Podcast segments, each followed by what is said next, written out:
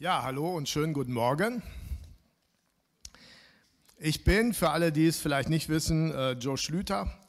Ich bin in, seit 1989 hier in der Gemeinde und bin auch irgendwann Anfang der 90er Jahre Mitglied geworden und wohne mittlerweile und arbeite in Frankfurt. Und es zieht mich aber trotz der gefühlt 200 Tage Nieselregen im Jahr immer wieder hier in diesen Landstrich und ich bin vor allem auch äh, sehr gern hier in der Gemeinde und genieße es, sonntags im Gottesdienst zu sein. Heute vielleicht weniger, weil ich hier vorne stehe, aber grundsätzlich ist das so. Ja, in Teenagerzeiten fand ich es schön, in Jöllenbeck, wo ich aufgewachsen bin, zum Gottesdienst zu gehen beim Erntedankfest. Ich glaube, da gab es einen relativ einfachen Grund. Es gab zwei Sonntage im Jahr, wo dekomäßig was passierte, außer diesen Tüchern, die verändert wurden. Das war einmal Erntedankfest und dann natürlich Weihnachten mit dem Weihnachtsbaum. Und ja, ich bin ja schon ein bisschen älter zu der damaligen Zeit als Teenager. Da gab es natürlich auch noch ein paar mehr Landwirte in Jöllenbeck und da wurde, ja, da hat man dann auch äh, nicht gegeizt und hat da echt super viele Sachen dann vorne in den Altarraum gefahren und das war echt super. Diese Menge an, an Obst und Gemüse und äh, Getreidegaben und was da alles hingebracht wurde, Marmelade und so weiter. Das fand ich immer super. Und dazu kommt noch, dass ich dann halt auch so eine Affinität zu Landwirtschaft habe, beziehungsweise vor allem zu Landmaschinen. Das hat mich immer begeistert. Und ja, ich habe euch auch noch ein Bild mitgebracht von gestern. Das ist es nicht. Äh, ja, genau. Gestern Ernteeinsatz, da brauchte man ein ordentliches Fahrzeug für die Streuobstwiese, weil es da so ein bisschen steil bergauf ging. Und da durfte ich da mit meinem Unimog ins Geschehen eingreifen. Ja, und dann hieß es, dass ja, wenn man die Bäume schüttelt, da kann einem, wenn man da einen auf den Dassel kriegt, das kann ganz schön wehtun, bringt euch doch irgendwelche Helme mit. Und ja, das war gerade das, was so nahe lag. Das war ein super Tag, das war genau meine Welt und insofern finde ich diese Altardeko auch schön und, und freue mich, habe mich über Erntedankfest immer gefreut und habe da so eine besondere Beziehung zu.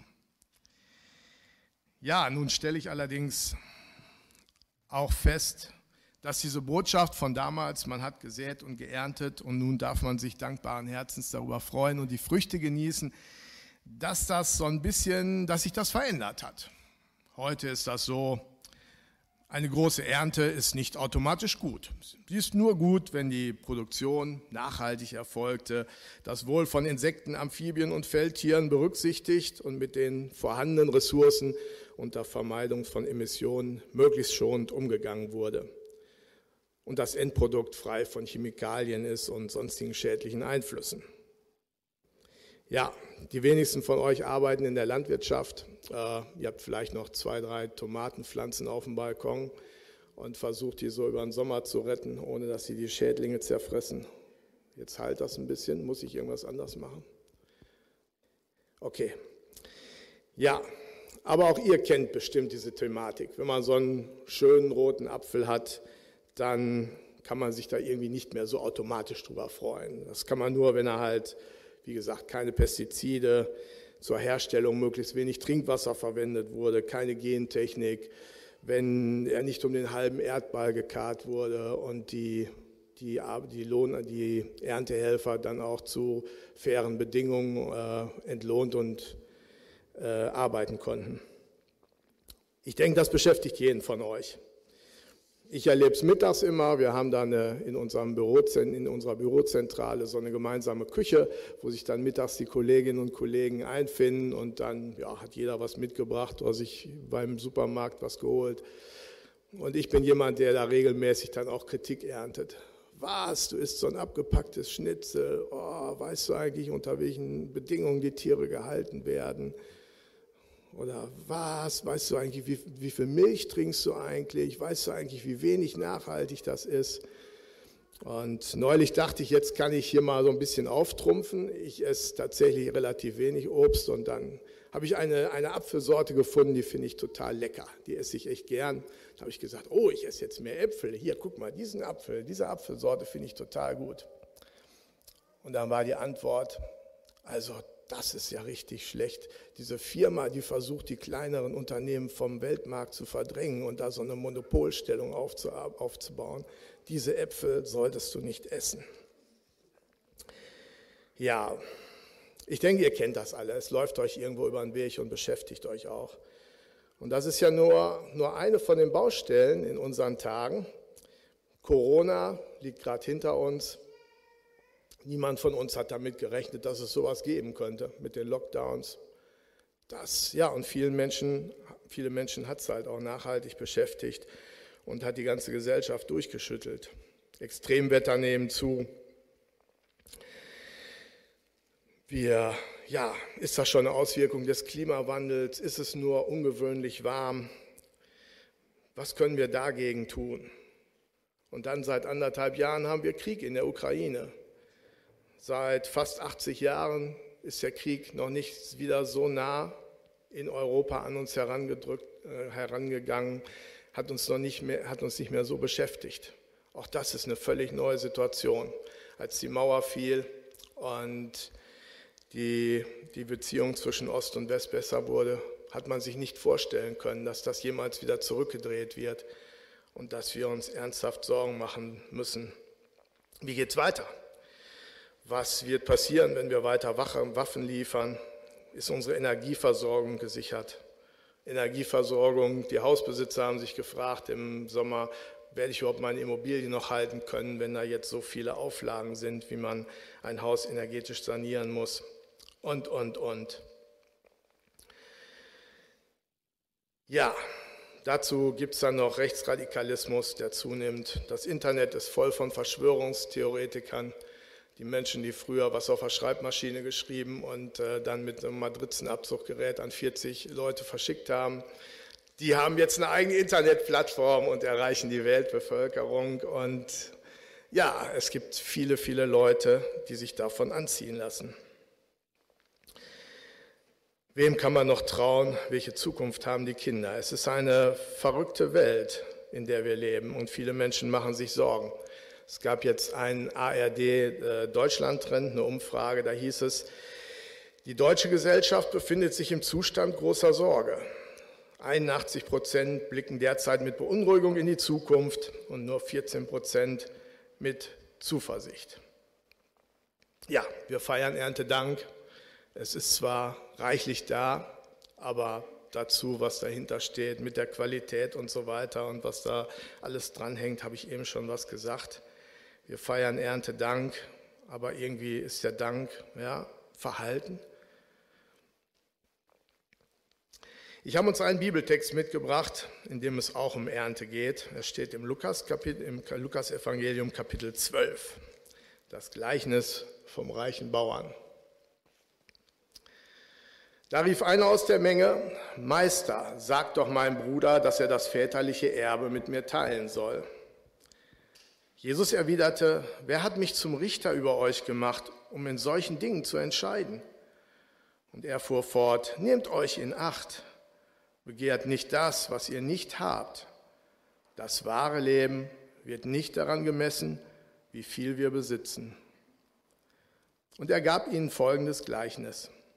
Ein wohlhabender Mann besaß einen großen Hof mit Äckern, die reiche Ernten brachten. So viel, dass seine Scheunen die Erträge nicht fassen konnten. Da sagte er sich, ich weiß, was ich mache. Ich werde meine Scheunen abreißen und größere bauen. Auf diese Weise habe ich genug Platz, um alles zu lagern. Und dann werde ich mich zurücklehnen und mir sagen, mein Freund, du hast für viele Jahre genug eingelagert. Genieße das Leben, iss, trink und sei fröhlich. Aber Gott sagte zu ihm, wie dumm von dir, du wirst noch heute Nacht sterben. Und wer wird dann das alles bekommen? Ihr seht, wie dumm es ist, auf der Erde Reichtümer anzuhäufen und dabei nicht nach Reichtum bei Gott zu fragen. Ja, jemand erntet und er freut sich darüber und macht Pläne für die Zukunft, die gar nicht, ja, eigentlich gar nicht so verkehrt wirken. Man kann da ja auch in Richtung Altersvorsorge denken, ja, wer weiß, wie das dann sein wird, wenn ich in Rente bin. Beim Lesen des Textes sind mir so ein paar Sachen nochmal neu aufgefallen. Und zwar, es war nicht irgendein Mann, der, dieses, der diese erfolgreiche Ernte hatte, sondern es war ein wohlhabender Mann. Also bei dem lief eigentlich schon alles gut. der, der war nicht in der Situation, dass er sich denken musste, oh, wie komme ich nächstes Jahr über die Runden und oh, alles ist so wenig und jetzt habe ich mal den großen Wurf gemacht, jetzt komme ich mal ein bisschen nach vorne. Nein, im Gegenteil, er war ein wohlhabender Mann und es lief alles auch schon gut.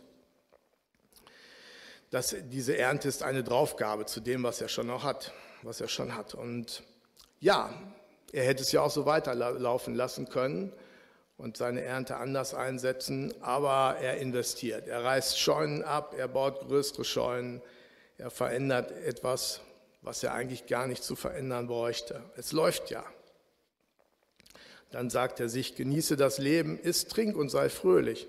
Und ich habe mich gefragt, ja, was hat er denn die ganzen Jahre vorher gemacht?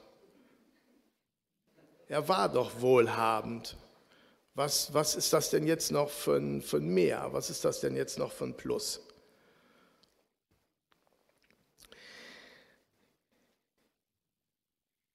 Ich weiß nicht, ob ihr euch darin wiederfindet. Ich denke, es hat schon viel mit unserem Leben auch zu tun. Die meisten von uns, denen geht es gut. An dieser Stelle möchte ich sagen, vielleicht gibt es Einzelne unter euch, bei denen das vielleicht gerade so ist, dass irgendwas richtig klemmt, dass ihr an irgendeiner Stelle wirklich nicht genug habt und nicht wisst, wie ihr die nächsten Rechnungen bezahlen sollt. Da möchte ich euch nicht auf die Füße treten und da möchte ich euch auch nicht zu nahe kommen, aber für die meisten in diesem Raum denke ich, passt das so ungefähr. Es geht uns gut.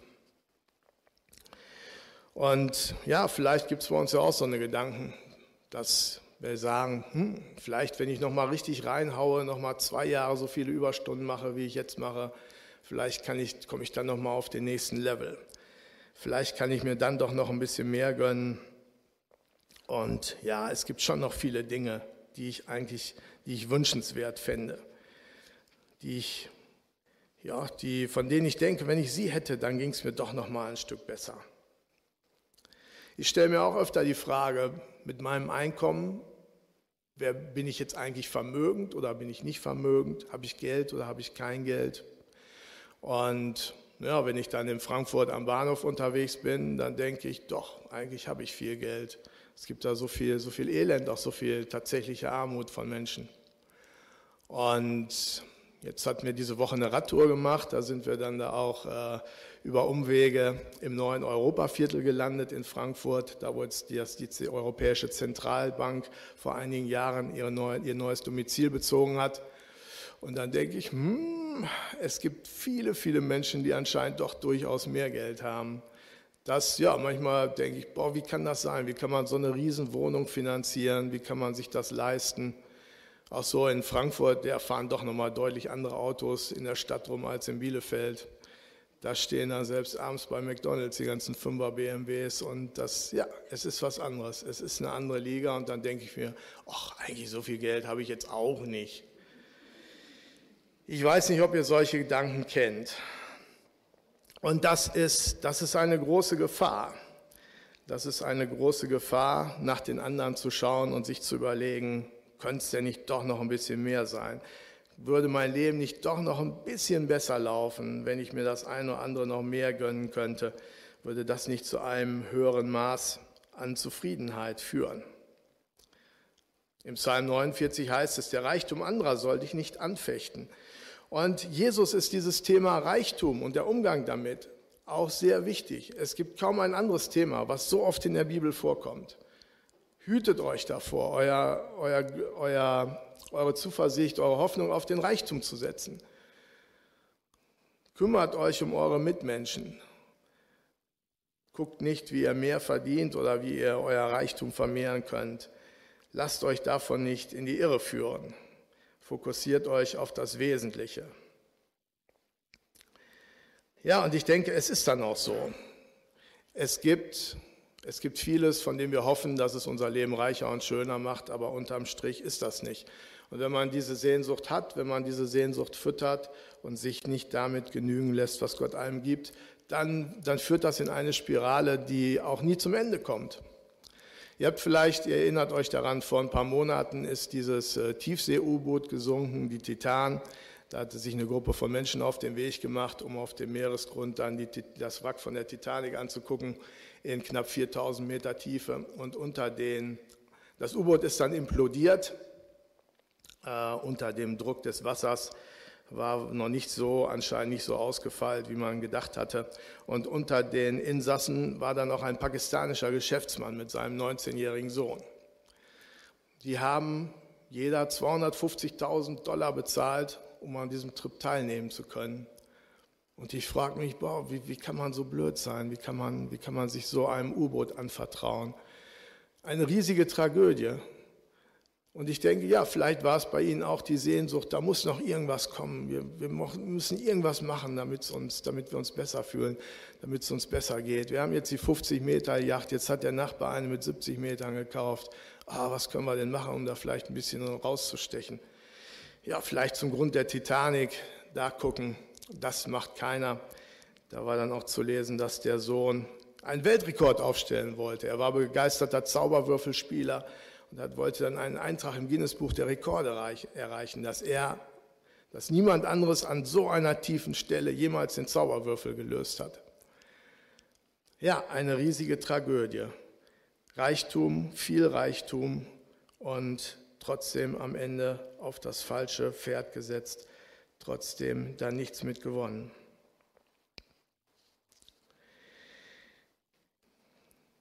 Das ist ja diese Gefahr ist immer da, auf den Nächsten zu gucken. Wie geht es denen denn? Was hat der denn?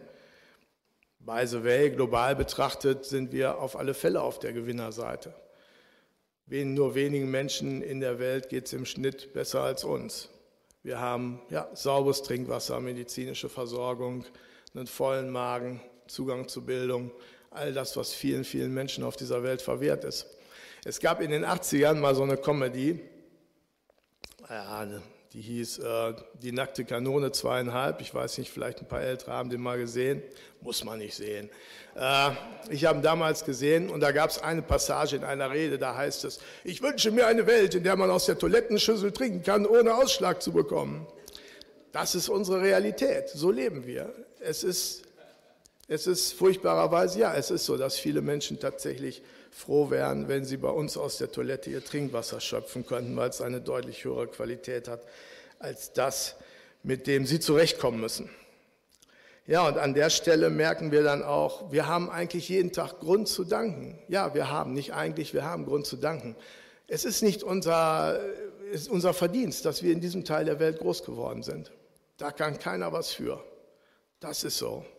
Und allein das ist schon Grund genug, jeden Tag Gott zu danken, und sich darüber zu freuen, die Jalousie hochzugucken, sich zu freuen, wenn es kein Nieselregen gibt und Gott zu danken, dass wir hier leben dürfen und dass er uns so wunderbar versorgt. Trotzdem ist dieses, dieses nagt es immer an uns. Wir leben in einer Welt, in der dir ständig, permanent jemand sagt, wenn du das und das hättest, dann ging es dir besser. So funktioniert Werbung und das ist das, was uns umgibt. Von morgens bis abends hören wir, du müsstest das und das haben, dann ging es dir besser. Und Jesus kennt uns, er weiß auch, wie wir ticken und der Bibeltext geht noch ein Stück weiter. Und die Passage, die habe ich da noch mit dazu genommen. Nach dieser Rede sagt er dann zu seinen Jüngern, deshalb sage ich euch, sorgt nicht um Alltägliches, ob ihr genug zu essen oder anzuziehen habt. Denn das Leben besteht weit, aus weit mehr als Nahrung und Kleidung. Seht die Raben an, sie brauchen nicht zu säen, zu ernten oder Vorratsscheunen zu bauen, denn Gott ernährt sie. Und ihr seid ihm doch weit wichtiger als irgendwelche Vögel. Können all eure Sorgen euer Leben auch nur um einen einzigen Augenblick verlängern? Natürlich nicht. Und wenn eure Sorgen schon in so geringen Dingen nichts bewirken, was nützt es da, sich um größere Dinge zu sorgen? Das ist Gottes Zusage. Kümmere dich, aber sorge dich nicht. Und Nico, du hast es am Anfang angesprochen von der gefallenen Schöpfung. Wir leben in einer verrückten Welt. Alles, was um uns her passiert, aber nicht im Verrückt im Sinne von abgedreht, sondern im Sinne von die gute Ordnung Gottes ist aus den Fugen geraten. Wir leben in einer Welt, die aus den Fugen geraten ist und trotzdem ist das Gottes Zusage. Ich sorge für euch ich bin da und pass auf euch auf und ihr werdet das bekommen, was ihr braucht für euer Leben. Deshalb lasst euch genügen und schaut nicht immer auf das, was andere haben. Ja, neben dem Privileg, ausreichend versorgt zu sein, haben wir noch ein weiteres Privileg. Ich denke, zu keiner anderen Zeit haben auf diesem Planeten Menschen in der breiten Masse, also nicht nur Einzelne, sondern in der breiten Masse, so viel Zeit und Geld gehabt wie wir. Die durchschnittliche Arbeitszeit, keine Ahnung, wo die liegt, irgendwie bei zwischen 35 und 39 Stunden wahrscheinlich.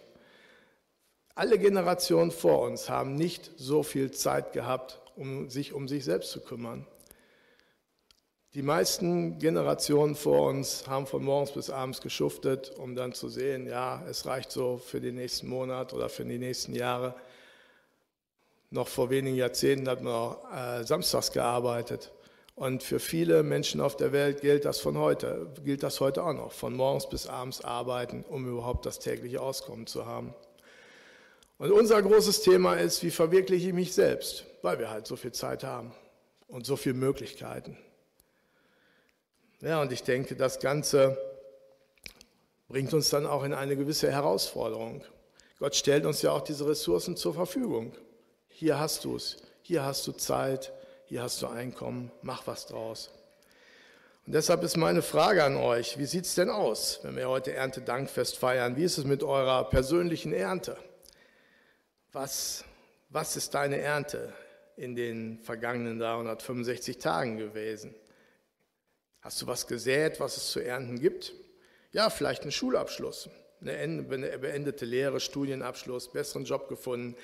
Die Kinder haben ordentlich gelernt. Die finanzielle Situation hat sich verbessert. Vielleicht ist das ja passiert in eurem Leben. Und auch das ist ein guter Anlass, da heute mal für zu danken. Vielleicht hast du es auch geschafft, einen höheren Level in deinem Lieblingscomputerspiel zu erreichen. Für was hast du deine Zeit investiert? Was hast du gemacht? Vielleicht auch die Frage, was ist deine geistliche Ernte gewesen?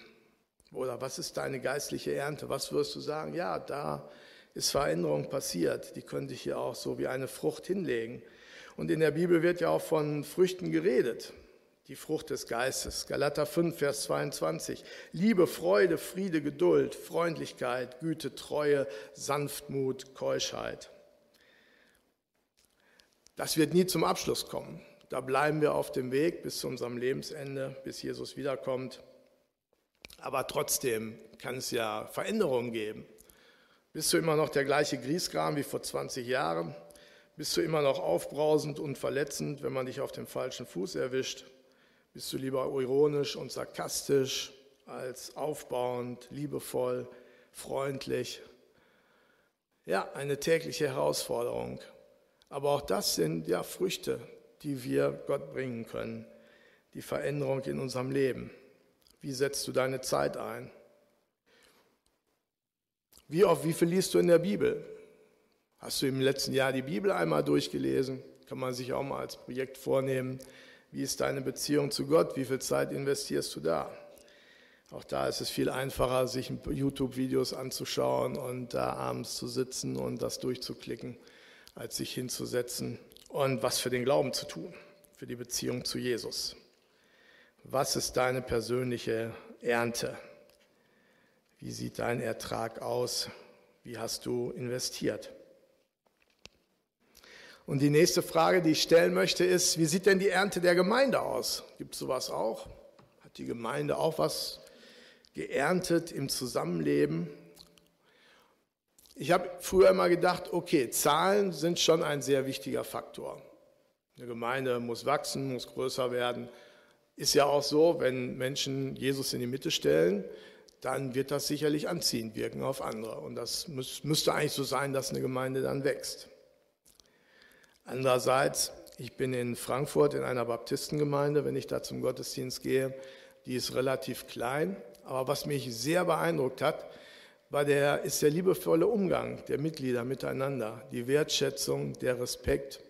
Und ich habe mich da immer wohlgefühlt, weil ja, sie auch an meinem Leben Anteil haben, genommen haben, mich gefragt haben, wie läuft deine Arbeit und wie beten für wir, wir beten für dich, wie war dein letztes Zeltlager und so. Das hat mich immer sehr beeindruckt. Und ich denke, ja, da gibt es dann auch andere Qualitätsmerkmale, da gibt es dann auch Frucht über die Zahlen hinaus die ganz wichtig sind. Frucht, die ganz wichtig ist. Ist da Liebe unter uns? Wie viele Menschen sind im vergangenen Jahr getröstet worden? Wie viele Menschen haben Hilfe und Unterstützung erfahren in unserer Mitte? Wie viele Menschen wurden im Gebet getragen? Wie viele Menschen haben das Gefühl, hier sind meine Freunde? Für mich ist das ja nach wie vor wichtig, hier im Gottesdienst zu sein. Das ist für mich nach wie vor ein Highlight, mit euch die Gottesdienste zu feiern. Über all die Jahre ist das so geblieben. Wie viele Menschen haben das Gefühl, hier angenommen und wertgeschätzt zu werden? Das ist auch etwas, was in unserer Gesellschaft immer mehr verloren geht. Und vielleicht ist es aber hier, dass Menschen hier das in besonderer Weise erfahren haben. Wie viele Menschen haben das Gefühl, hier hört mir tatsächlich jemand zu. Ja, und was, was, was, was haben, was, auch da nochmal die Frage, was hast du dazu beigetragen? Bist du da mit Jesus eins? Siehst du auf die Gemeinde wie der, Braut, wie der Bräutigam auf die Braut? Oder siehst du auf die Gemeinde eher wie auf die Hauswirtin, die deine Ferienwohnung schlecht geputzt hat? Was ist deine Sicht von der Gemeinde? Wir feiern heute Erntedank. Wir leben in einer verrückten Welt, aber trotzdem ist da Gottes Zusage der Versorgung. Und wir haben, wir sind reich, wir haben unendlich viele Ressourcen. Und wir sind aufgerufen, sie einzusetzen in unserem persönlichen Leben, aber auch für die Gemeinde. Wenn ich über Dankbarkeit nachdenke, dann fällt mir ein Geräusch ein. Es ist so eine Sekunde Ruhe und dann kommt dieses Geräusch. Und das sorgt bei mir immer für ein Gefühl der Dankbarkeit. Und zwar ist das das Geräusch, wenn der Geldautomat so die Scheine da durchzählt und dann irgendwann dieses Fach aufgeht und da Geld rauskommt. Ich habe in meinem Leben mal eine, eine Phase gehabt, da ist dieses Geräusch mehrfach ausgeblieben. Und da stand auf dem Display dann, Ihr Konto ist überzogen, Sie bekommen hier kein Geld. Das war wirklich sehr bedrückend. Da hatte ich mir schon Geld von meinen Eltern geliehen, aber ja, dann gab es unerwartete Rechnungen, dann äh, ist da kein neues Geld reingekommen und das waren echt teilweise sehr bedrückende Situationen. Und ich musste mir überlegen, ah, wie weit kannst du mit deinem Auto noch fahren, bevor der Tank leer ist? Wie viele Tage muss das reichen? Und ich kann mich da heute immer noch wieder drüber freuen, über dieses Geräusch, wenn der Geldautomat, wenn man dann was eingetippt hat und dann ist eine kurze Pause und dann kommt dieses. Ich finde es so schön. Ich, ich bin Gott immer wieder dankbar dafür, dass das so ist. Gott ist zutiefst vertrauenswürdig. Er lässt dich nicht hängen. Vertraue darauf. Dann ein anderes Erlebnis ist das, das Bewusstsein der Vergänglichkeit. 2015 ist meine Mutter gestorben, 2019 mein Vater. Und dazu sind so alle Freunde aus ihrem Bekanntenkreis, die sind die weitestgehend jetzt auch nach und nach gestorben. Und ja, die hatten teilweise dann auch Häuser in Jöllenbeck, haben da Jahre ihres Lebens im Garten rumgekratzt und immer alles schön gemacht. Ja, und selbst die Häuser, sie sind verkauft worden. Da steht jetzt so ein Riesenhaus mit, mit vielen Eigentumswohnungen. Und das beschäftigt mich immer wieder. Boah, wie wenig bleibt vom Leben übrig? Wie wenig ist am Ende da? Und ich bin ja nun Single, ich habe keine Kinder, ich kann das nicht so sagen, oh, die Kinder werden es besser haben und dafür strenge ich mich an oder so. Da ist nicht viel. Dann denke ich, okay, du stellst dir jetzt irgendwas an Autoteilen oder so in die Ecke und in 20 Jahren sind da Leute, die sagen, jetzt können wir den Schrott von dem Idioten da alles rausschleppen und in die Mulde werfen. Es bleibt so wenig übrig. Und ja, auch das ist Erntedank. Wir leben auf die Beziehung zu Jesus hin. Wir leben darauf hin, in ihm immer stärker verwurzelt zu werden, unser Leben immer mehr bei ihm festzumachen. Unsere Heimat ist nicht hier, sondern unsere Heimat ist im Himmel. Das ist kein Vertrösten, sondern ein Bewusstsein, ein, ein, ein Bewusstsein, in dem wir jetzt leben. Gott versorgt uns, aber wir müssen uns nicht die Ecken vollstopfen, wir müssen nicht immer mehr haben. Es gibt nichts Besseres, als in Jesus verwurzelt zu werden. Und deshalb Schau nicht auf andere, was andere noch mehr haben, sondern über dich in Gottesfurcht und dankbarer Zufriedenheit. Danke Gott. Mach das für dich selbst fest, wenn du das noch nicht gemacht hast. Mach dein Leben bei Gott fest und setz nicht dein, dein Heil, dein Glück auf irdischen Reichtum. Und wenn du das hast, alle ihr, die an Christus glaubt, die in ihm eure Heimat habt und die auf ihn schaut, ladet andere dazu ein, mit dabei zu sein. Amen.